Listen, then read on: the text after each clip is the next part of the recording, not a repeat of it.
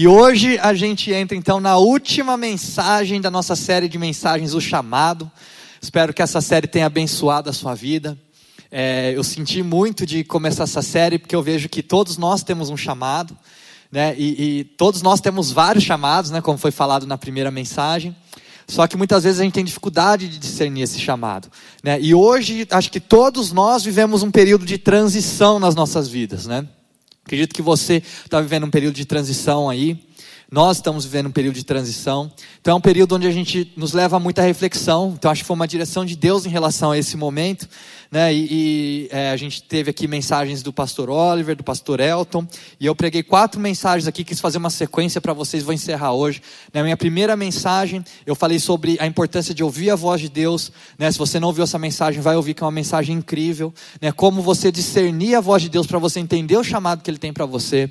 Na segunda mensagem, eu falei sobre conforto disfuncional, que quando a gente entra para dentro do nosso chamado, vai ser desconfortável. Né? A, ter, a, terceira mensagem que eu preguei o talvez, porque muitas vezes quando a gente começa a viver o nosso chamado, a gente tem dúvida. E hoje eu quero falar sobre prisão invisível, para encerrar nossa mensagem. E eu quero falar então com vocês sobre expectativa, né? sobre esperança, como foi orado aqui nessa manhã. Queria que você abrisse suas Bíblias junto comigo em Mateus 11. Nós vamos ler todo o trecho de Mateus 11. Versículo 2, capítulo 3 fala assim: João, ao ouvir na prisão o que Cristo estava fazendo, enviou seus discípulos para lhe perguntarem: És tu aquele que haveria de vir ou devemos esperar algum outro? Então, gente, falando um pouco sobre expectativa. Eu lembro que, é, é, às vezes, eu, eu, eu, eu fiquei 10 anos viajando com o Ministério Itinerante viajando então para outros países, viajando para pregar em outros, outras igrejas, é, tocar também. E aí o pessoal ia apresentar a gente, né? E aí o pessoal joga a gente lá em cima, né? Nossa, hoje nós estamos aqui com o Tiago, ou com a banda Storge, né? Que era o Naor, eu, minha irmã, o Boy, Daniel, o Vitinho, né? Estamos aqui com o pessoal da banda Storge, ou com o Tiago aqui, né? Aqui é um grande ministro de louvor e tal, não sei o quê. E aí eu me lembrei de umas histórias que meu pai me contou, não sei quantos vão lembrar, do Bob Fitts. Bob Fitts, há muito tempo atrás, ele foi um dos maiores ministros de louvor do mundo. Né? Era um dos maiores, melhores ministros de louvor do mundo. Ele era americano e ele vinha muito aqui para o Brasil. E uma das pregações dele, ele falava que ele falou que uma vez um cara estava apresentando ele, falou assim: hoje nós temos aqui o Bob Fitts, pessoal. Bob Fitts, que é um dos maiores ministros de louvor do mundo, um cara incrível, um cara de Deus, tem muito para falar o seu coração e tal. E aí o Bob Fitts ouvindo o cara apresentar ele, ele falou assim: meu, eu não sou tudo isso. Ele falou assim: Deus, me humilha, me humilha. A gente tem que tomar cuidado com o que a gente pede para Deus, né? E aí teve duas ocasiões que isso aconteceu. Na primeira ocasião, ele chegou, aí ele subiu correndo no palco e tal. E aí falou que de repente, ele, ele fez essa oração, o cara apresentou, ele deu boa noite. Aí ele percebeu que o zíper da calça dele estava aberto.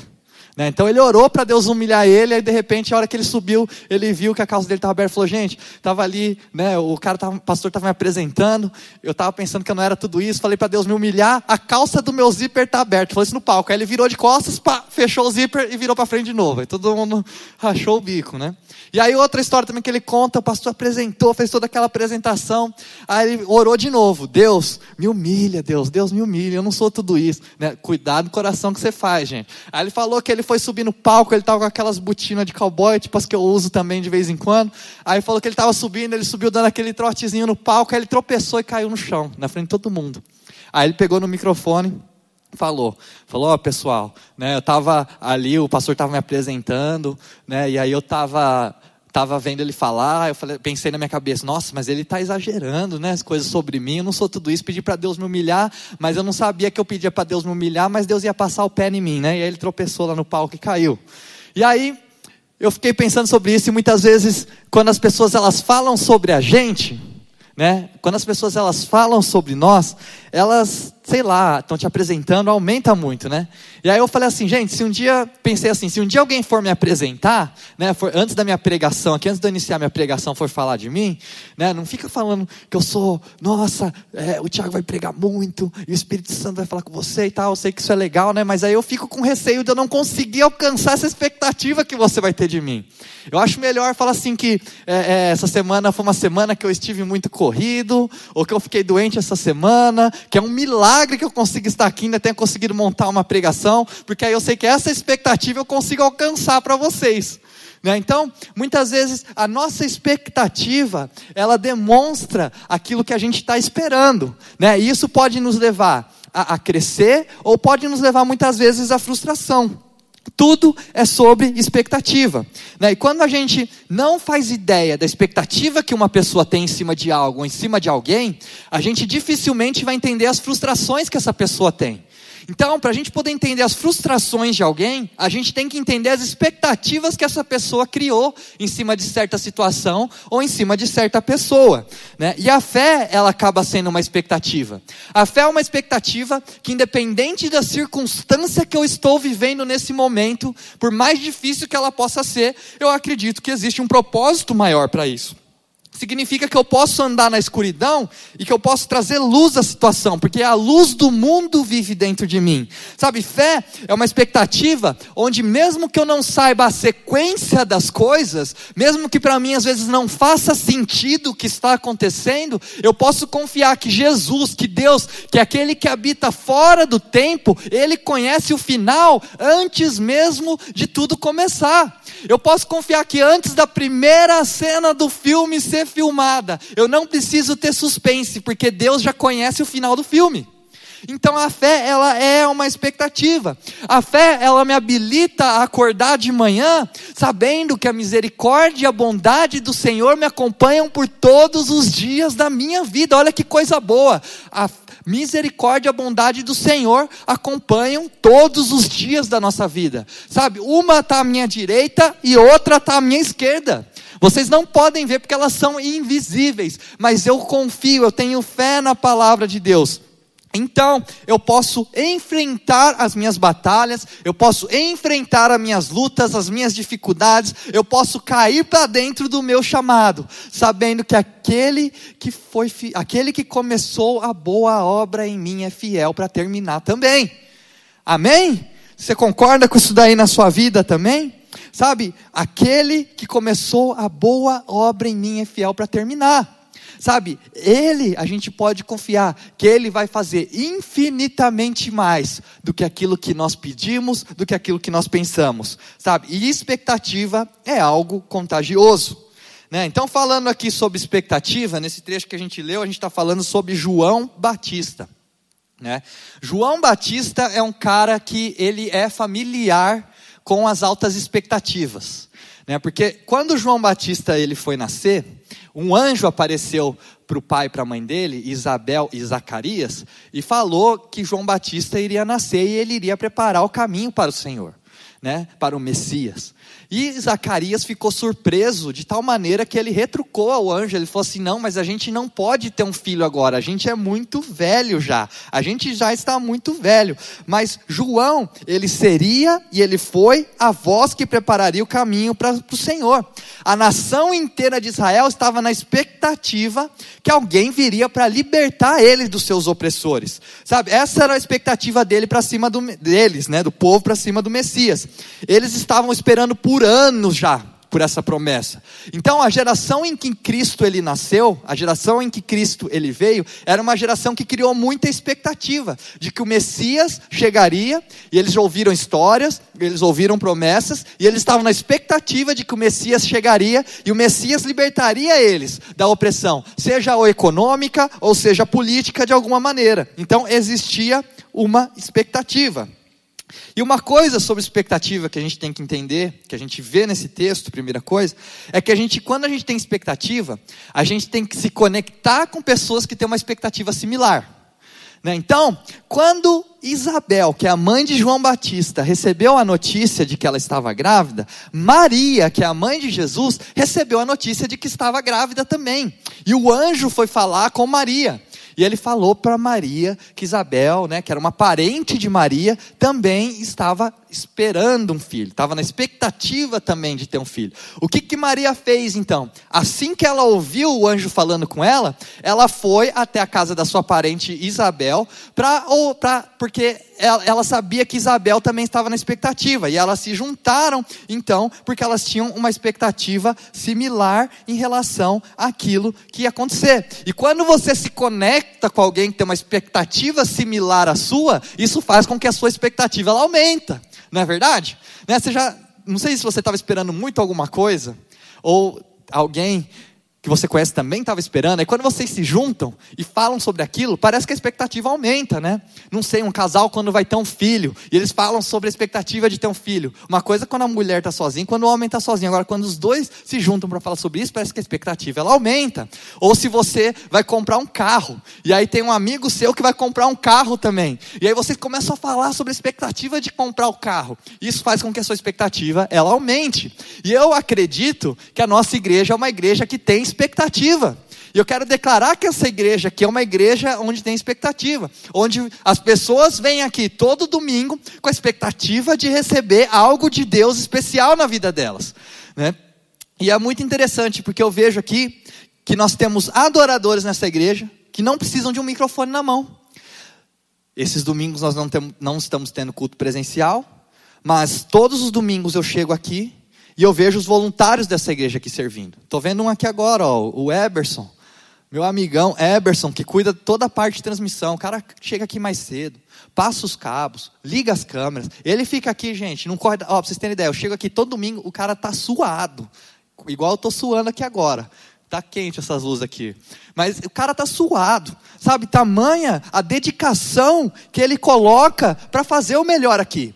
E aí eu vejo os voluntários dessa igreja aqui que chegam mais cedo, preparam um ambiente, eles oram, e aí eles criam aqui então uma atmosfera. Eles criam aqui, sabe, uma expectativa daquilo que Deus está para fazer.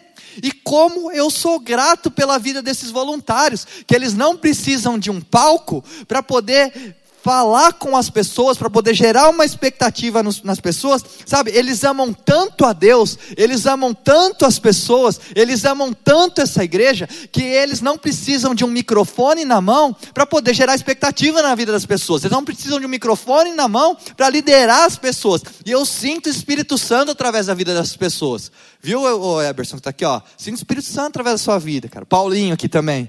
Sinto o Espírito Santo através da sua vida, Paulinho. Muito obrigado, cara. Sabe, por trás de tudo isso aqui existem pessoas que dão sangue para realmente gerar uma expectativa. Então, eu quero que você se prepare. Sabe, que você cria uma expectativa no seu coração, porque Deus tem algo bom para fazer na sua vida. Deus tem algo bom preparado para você. Sabe, quando Maria e Isabel elas se encontraram, tamanha foi o aumento da expectativa, você pode ler isso na palavra de Deus, que fala que os bebês dentro da barriga delas começaram a saltar. E eu quero declarar que quando você estiver aqui com a gente, ou é mesmo a gente se encontrando online, se você tiver expectativa, o Jesus dentro de você vai saltar de alegria com a expectativa que está sendo gerada na sua vida. Sabe, eu quero que você entenda, que você crie esperança, porque Deus tem algo bom preparado para você, o Espírito Santo tem algo bom preparado para você. E quando a gente se junta em expectativa com outras pessoas que têm uma expectativa similar que a nossa, Jesus, o Espírito Santo, saltam de alegria dentro da gente. Mas muito aconteceu desde que João ele saltava na barriga da sua mãe Isabel. Ele começou o seu ministério, ele vinha fazendo o trabalho dele, e, e Jesus começou a ficar bem popular nesse momento, né? Então Jesus, ele começou a, digamos assim, Jesus estava estourando, estava ficando famoso, estava ficando conhecido. E de acordo com o texto que a gente está lendo aqui, João Batista ele estava na prisão. E João, ele não estava na prisão porque ele estava vendendo metanfetamina, metanfetamina, igual o Heisenberg do Breaking Bad. Não. Ele não estava na prisão também porque ele estava roubando alguém. Não. Sabe por que, que João Batista estava na prisão? João Batista, ele estava na prisão porque ele foi firme diante do rei Herodes. O rei Herodes chamou João Batista, e quando João Batista estava na presença do rei Herodes, João não falou para o rei aquilo que o rei tinha expectativa de ouvir da voz de João. João falou para o rei a verdade. E por causa disso, João foi colocado na prisão. João, ele era um profeta, né, para a gente entender um pouco mais esse contexto. João, ele era um cara duro. João Batista era um cara áspero. Né? Se João Batista tivesse uma conta de Twitter hoje, se João Batista tivesse uma conta no Twitter hoje, provavelmente essa conta teria que ser bloqueada, gente. Porque João Batista era um cara muito duro, ele falava o que vinha na cabeça, ele fala o que ele pensava. E ele gostava de ser um cara áspero, né? Então, João, apesar de tudo isso, ele era um cara muito popular na sua época. Então Jesus veio um dia. E quando Jesus veio, Jesus veio para ser batizado por João. E aí João falou assim: "Mas eu não tenho nem capa eu não tenho, eu não sou bom o suficiente nem para amarrar suas sandálias". Mas Jesus falou assim: "Não, mas isso tem que acontecer, João", né? Isso tem que acontecer. Você não é a mensagem, você é a voz, mas você é a voz. E aí, João, em obediência, mesmo não fazendo sentido para ele, ele batizou Jesus. E aí ele falava assim: Esse aqui é o cara que eu estou preparando o caminho. Esse é o cordeiro que veio para tirar o pecado do mundo. Não me sigam, sigam a ele. Isso foi o que essa era a mensagem que João vinha trazendo. E ele falava assim: agora que Jesus chegou, ele veio para trazer julgamento à maldade e ele veio para trazer arrependimento às pessoas. Essa era a mensagem favorita de João Batista arrependimento. A palavra favorita de João Batista era arrependimento. Se arrependam, se arrependam. João Batista, ele era áspero a ponto de uma vez ele foi batizar algumas pessoas, e aí ele chamava as pessoas de nomes. E aí, quando os fariseus chegaram, ele falava assim: raça de víboras. Ele não tinha papas na língua, gente. Ele falava o que vinha na cabeça dele. Esse era João Batista. E aí, quando ele batiza Jesus, então, sabe, apesar de tudo isso, ele tinha um mover profético, um ministério que atraía as pessoas, porque ele falava, ele falava a verdade, querendo as pessoas ou não. Então, a mesma coisa que era o forte, que fez dele um grande homem, foi a coisa que também colocou em problema, que fez ele ser preso. Né? Mas João, ele batiza Jesus, ele batiza em obediência, então. E aí, olha só aqui, gente, só para vocês terem uma ideia de qual que era a expectativa de João Batista em relação a Jesus. Então, continuando o texto, Mateus, não, continua não, aqui ó, Mateus 3, de 11 a 12. Então, olha só o que João ele falou, qual que era a expectativa que ele criou em cima de Jesus. Porque se a gente não entender qual era a expectativa de João em relação a Jesus, a gente não vai conseguir entender a frustração que ele estava sentindo no momento que ele estava preso. Então ele fala assim: Eu os batizo com água para arrependimento, mas depois de mim vem alguém mais poderoso do que eu. Tanto que não sou digno nem de lavar as suas sandálias. Ele os batizará com Espírito Santo e com fogo. Olha só aqui, ó, qual era a expectativa do que Jesus ia fazer. Ele traz a pá em sua mão. Ele limpará sua eira, juntando seu trigo no celeiro, mas queimará a palha com fogo que nunca se apaga. Em outras palavras, a pá era um instrumento para separar as ovelhas das cabras. Era o instrumento utilizado para separar o bom do mal. Então, o que João Batista estava falando é: agora que Jesus chegou, se prepara, galera, o bicho vai pegar. O bicho vai pegar. João Batista, se ele tivesse uma igreja hoje, ia ser aquela igreja com um monte de imagem do inferno. O slogan da igreja de João Batista seria: mude ou queime. Entendeu? Tamanha era a, a, o anseio de João Batista, a expectativa de João Batista, que Jesus viria para queimar tudo aquilo que é ruim, para queimar tudo aquilo que é errado. Né? Essa era a expectativa de João. Mas agora, o João, ele está na prisão. Então ele batizou Jesus, depois de um tempo ele foi preso, porque ele ficou em frente ao rei Herodes, e ele está na prisão. E algo nesse momento em que ele está na prisão, está fazendo ele duvidar de algo que ele tinha certeza antes. Concorda comigo? Então, ele está começando a duvidar, e o que, que ele faz então? Ele envia os mensageiros dele para ir mais de 100 quilômetros a pé, só para fazer uma pergunta para Jesus. E ele fala assim: Eu entendo, sabe, eu entendo, mas eu acho que nós deveríamos ser parceiros, parceiros, e eu estou aqui na prisão, eu estou preso agora. E o que eu ouço falar, os relatórios que me chegam, é que você está explodindo cada vez mais. Sabe, que você está curando pessoas, que você tem abençoado pessoas. E é incrível. Mas eu fui firme diante do rei e agora eu estou preso. E aqui, ó, Mateus 11, 3, João questiona para Jesus. Ele manda os mensageiros deles perguntarem. Olha só o que João pergunta para Jesus: És tu aquele que haveria de vir? Ou devemos esperar algum outro? É forte, hein? Ele pergunta para Jesus: Você é o cara que eu deveria esperar mesmo? Ou será que vai vir outro? Será que é você mesmo? Em outras palavras, será que vai ser sempre assim mesmo? Em outras palavras, eu imaginava que seria. Em outras palavras, eu pensava que seria em outras palavras, eu pensei que você iria. Sabe, será que você já pensou que Deus iria fazer alguma coisa na sua vida que não aconteceu? Será que você imaginava que a sua vida aconteceria de uma maneira como talvez ela não venha acontecendo? Será que você imaginou que quando você aceitasse Jesus na sua vida, as coisas aconteceriam de tal maneira e no final das contas foram diferentes?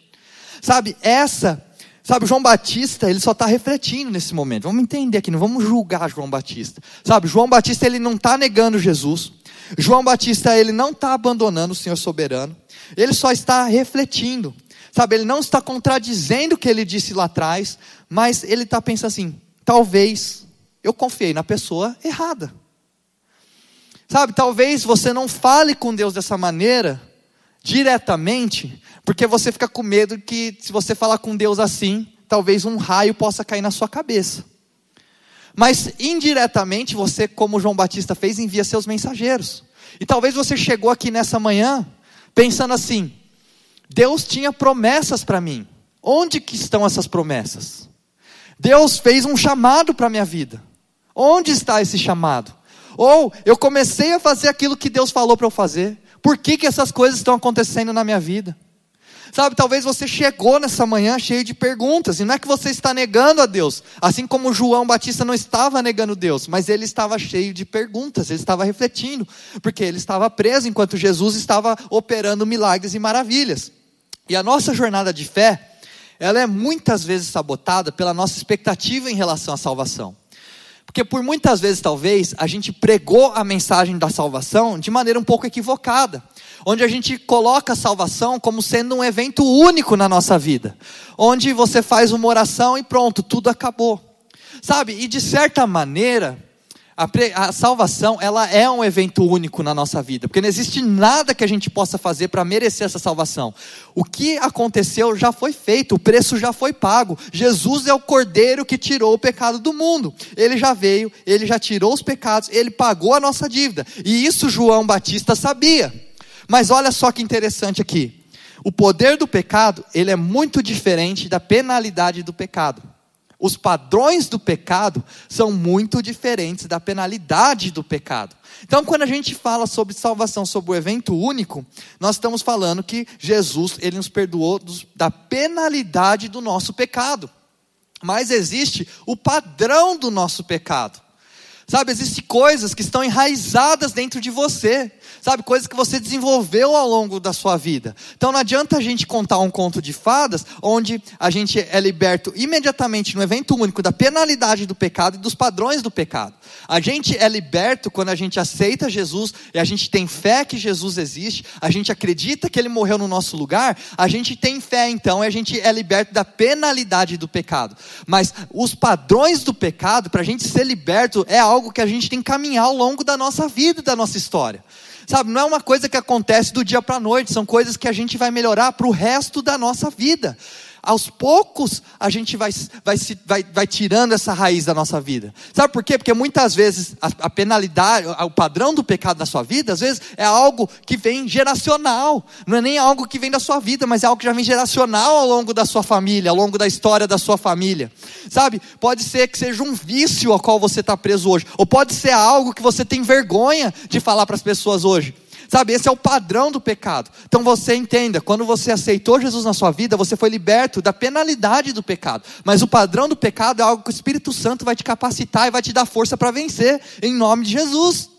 Sabe, mas muitas vezes esse padrão do pecado, ele se torna uma prisão invisível para nós dentro da nossa mente. Sabe por quê? Porque por fora, muitas vezes, a gente pinta as paredes com um sorriso, mas dentro do nosso interior, a gente está ficando atrás de barras, porque a gente sabe as dificuldades que a gente vive. Sabe, essas barras às vezes são medos, essas barras às vezes são planos que não deram certo, são frustrações, são traumas, ou são atitudes que a gente tem que a gente não gostaria de ter. E muitas vezes a gente fica preso dentro dessas prisões invisíveis, às vezes são medos, sabe? E isso para mim clarifica muita coisa, porque me faz entender um pouco melhor o texto.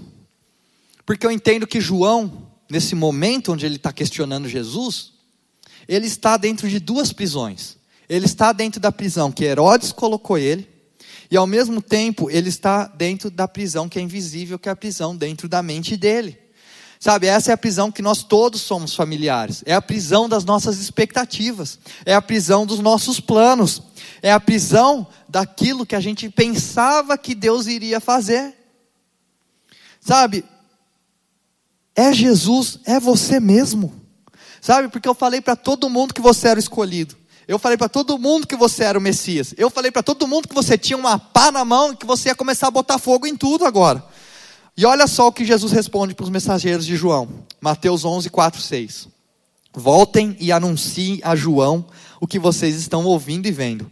Os cegos vêm, os mancos andam, os leprosos são purificados, os surdos ouvem, os mortos são ressuscitados e as boas novas são pregadas aos pobres. Feliz é aquele que não se escandaliza por minha causa.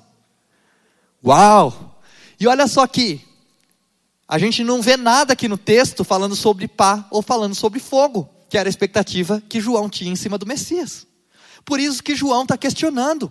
Sabe, é você mesmo? Ou será que eu devo, devo esperar outro? Os cegos vêm, os mancos andam, os leprosos são purificados, os surdos ouvem, os mortos são ressuscitados e as boas novas são pregadas aos pobres.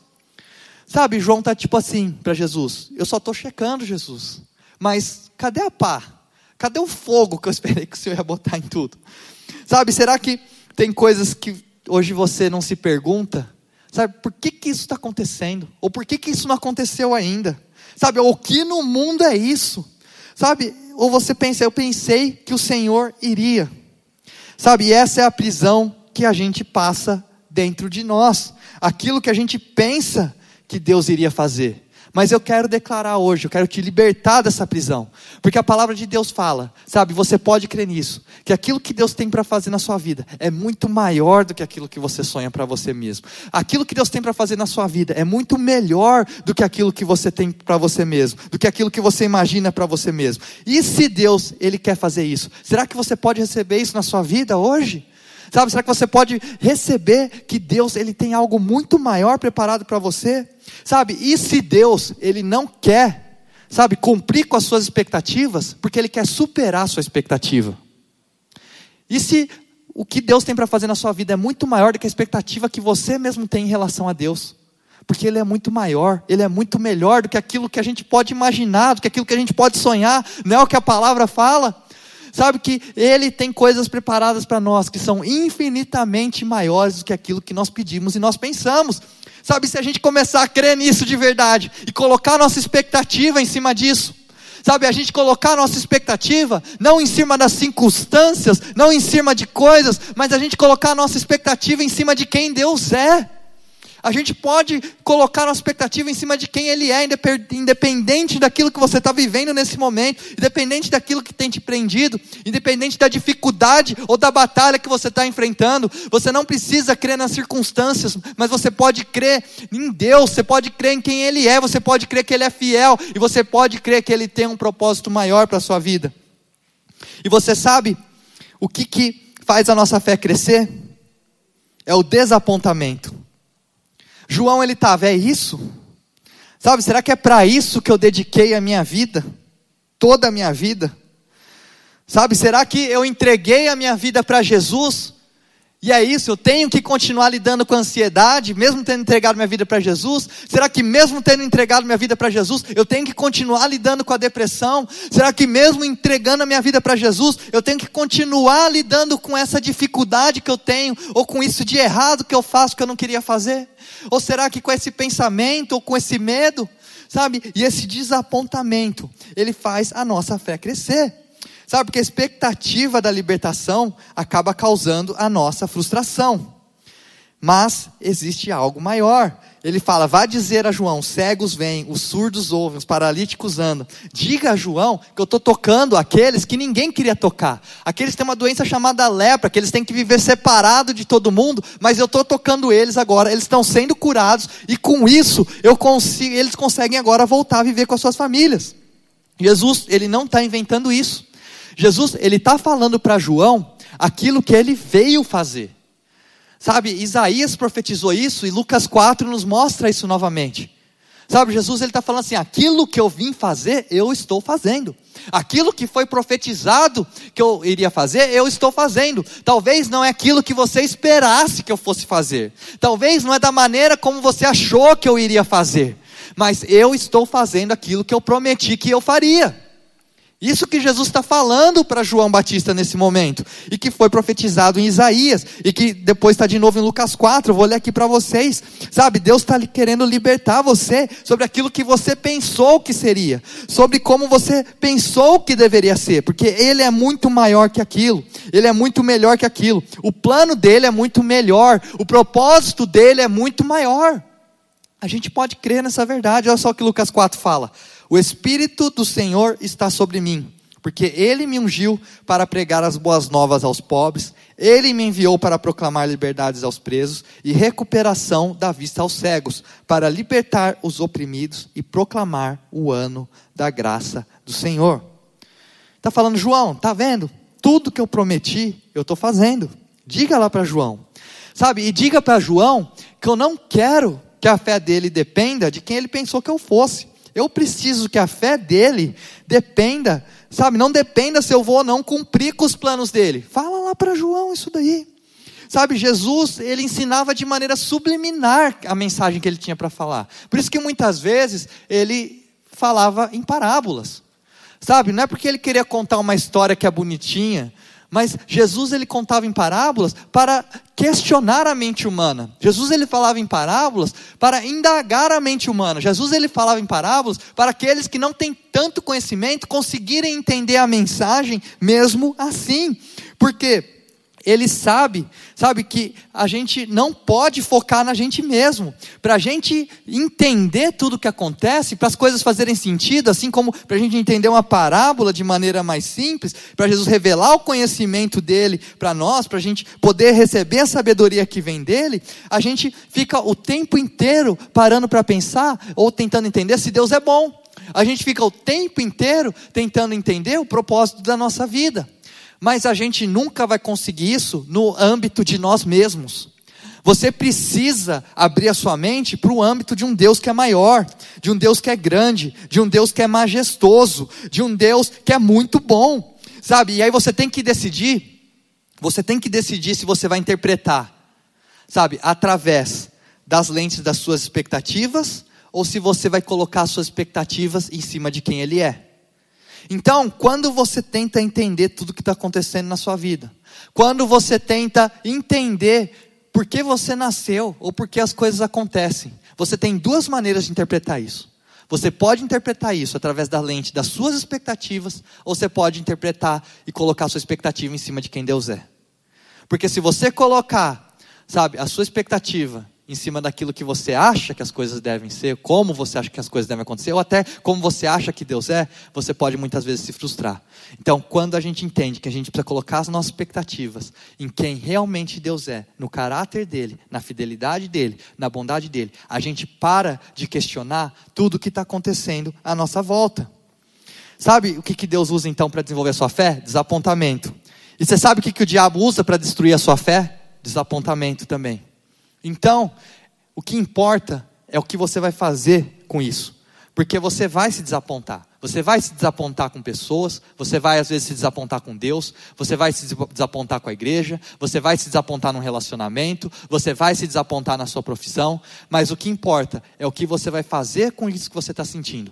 Porque é a mesma coisa que Deus pode usar para fazer a sua fé crescer, é a mesma coisa que o inimigo vai fazer, vai usar para tentar te destruir, que é o desapontamento.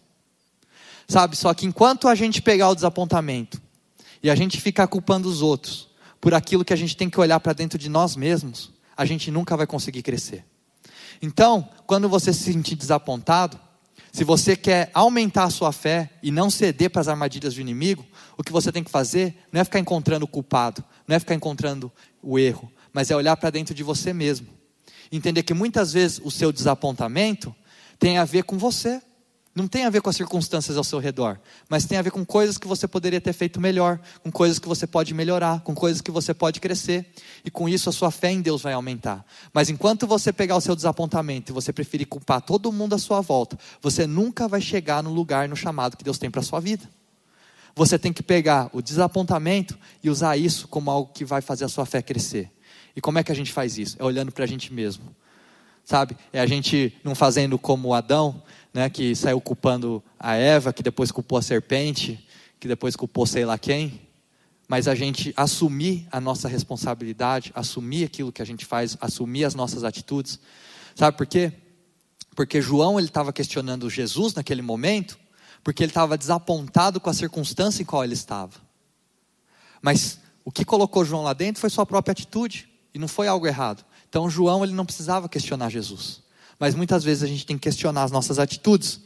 Sabe, e, e, e como essa história de João Batista ela termina, não é da maneira como eu gostaria que ela terminasse.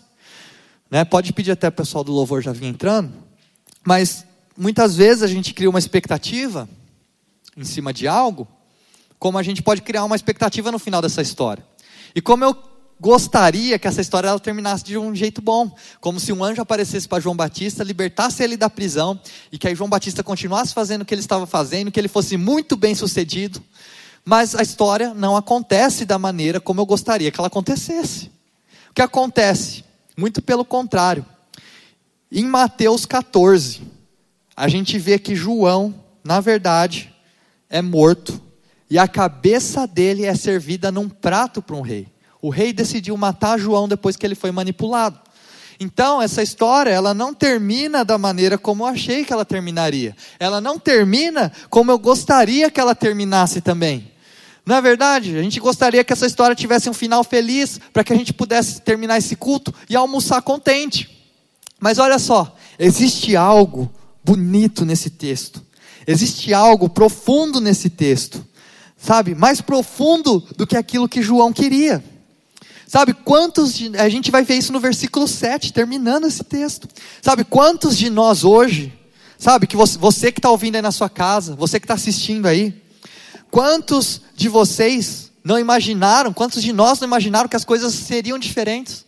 Quantos não imaginaram que as coisas estariam diferentes hoje de como elas são? E muitas vezes isso tem até desanimado a nossa fé.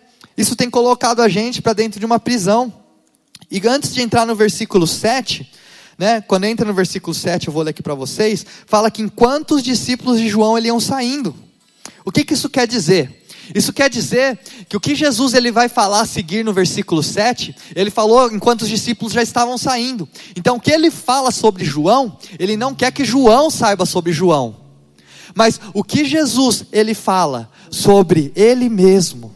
Sabe? Jesus então ele fala depois que os discípulos foram para que João não soubesse. O que Jesus falou antes desse trecho eram coisas que ele não queria, que ele queria que João soubesse. E as coisas que ele fala agora são coisas que ele quer que, os, que, que as, a multidão saiba João não fica sabendo.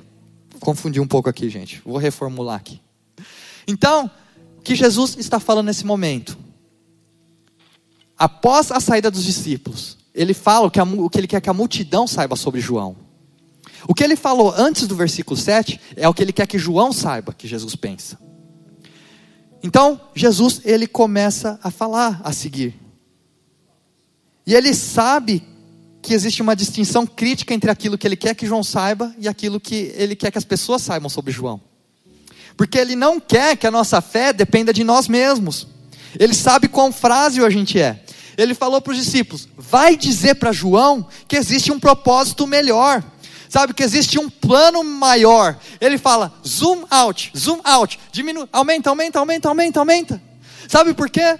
Ele fala: ó, já fez zoom out no texto? Você está fazendo lá um texto no Word, aí você aperta zoom out, aí a tela, a, as palavras vão ficando menor, menor, menor. Às vezes você está focado numa palavra e essa palavra é tão pequena, essa palavra é tão insignificante, e aí quando você começa a dar um zoom, você começa a ver todo o texto que está sendo escrito e aquela palavra se torna tão pequena em relação àquele texto. Jesus está falando zoom out, zoom out, zoom out, tira para fora, porque você está preso dentro de uma cela da sua mente que ela é tão pequena e ela impede e você está na solitária muitas vezes difícil de ver a luz na solitária, mas Deus está falando para você: zoom out, porque existe um quadro maior, existe um propósito maior, João, existe um plano que é melhor. Vai para trás, vai para trás, sabe? E eu senti quando eu estava falando isso aqui, Jesus falando assim para João: João, nós estamos dentro do cronograma, João. Vai dizer para João que tudo o que ele fez eu estou usando. Vai dizer para João que ele fez o caminho que foi profetizado que ele faria. Eu vou usar esse caminho. Vai dizer para João que nada foi em vão. E sabe o que, que eu sinto? Eu senti o Espírito Santo falando para mim, para falar para você, sabe, Tiago, vai dizer para João, sabe, Tiago, vai dizer para o desencorajado, Tiago, vai dizer para o doente, Tiago, vai dizer para o desmotivado, Tiago, vai dizer para aquele que está triste, vai dizer para aquele que está ansioso, vai dizer para aquele que está preocupado, vai dizer para aquele que está com medo: eu estou no controle de todas as coisas e nada é em vão, nada é em vão. Nada daquilo que você passou, nada daquilo que você sofreu, nada das suas batalhas vai ser em vão. Tudo eu vou usar para um propósito maior. Tudo eu vou usar para um propósito melhor, para um plano melhor. É isso que Jesus está falando para você nessa manhã. Foi o que ele falou para João Batista naquele momento: que existe algo maior. Nada é em vão. Esse período não é em vão, essa dificuldade não é em vão, essa perca não vai ser em vão, porque eu vou fazer nascer o mais belo jardim desse lugar onde você só vê tristeza e cinzas. É isso que o Espírito Santo fala para você nessa manhã. Nada é em vão, nada é em vão. Eu tenho algo maior, eu tenho algo melhor preparado para você. Vá dizer a João tudo está acontecendo da maneira como deveria acontecer. Talvez só não é da maneira como você esperava. Talvez só não é dentro da sua expectativa. Mas Deus fala para você nessa manhã: eu estou fazendo, eu continuo trabalhando, eu estou sempre trabalhando. Tudo está dentro dos meus planos. Eu conheço o final antes mesmo de tudo começar. Uau! Será que você pode crer nessa verdade e declarar essa verdade para a sua vida nessa manhã? Deus tem algo maior, Deus tem algo melhor. Oh,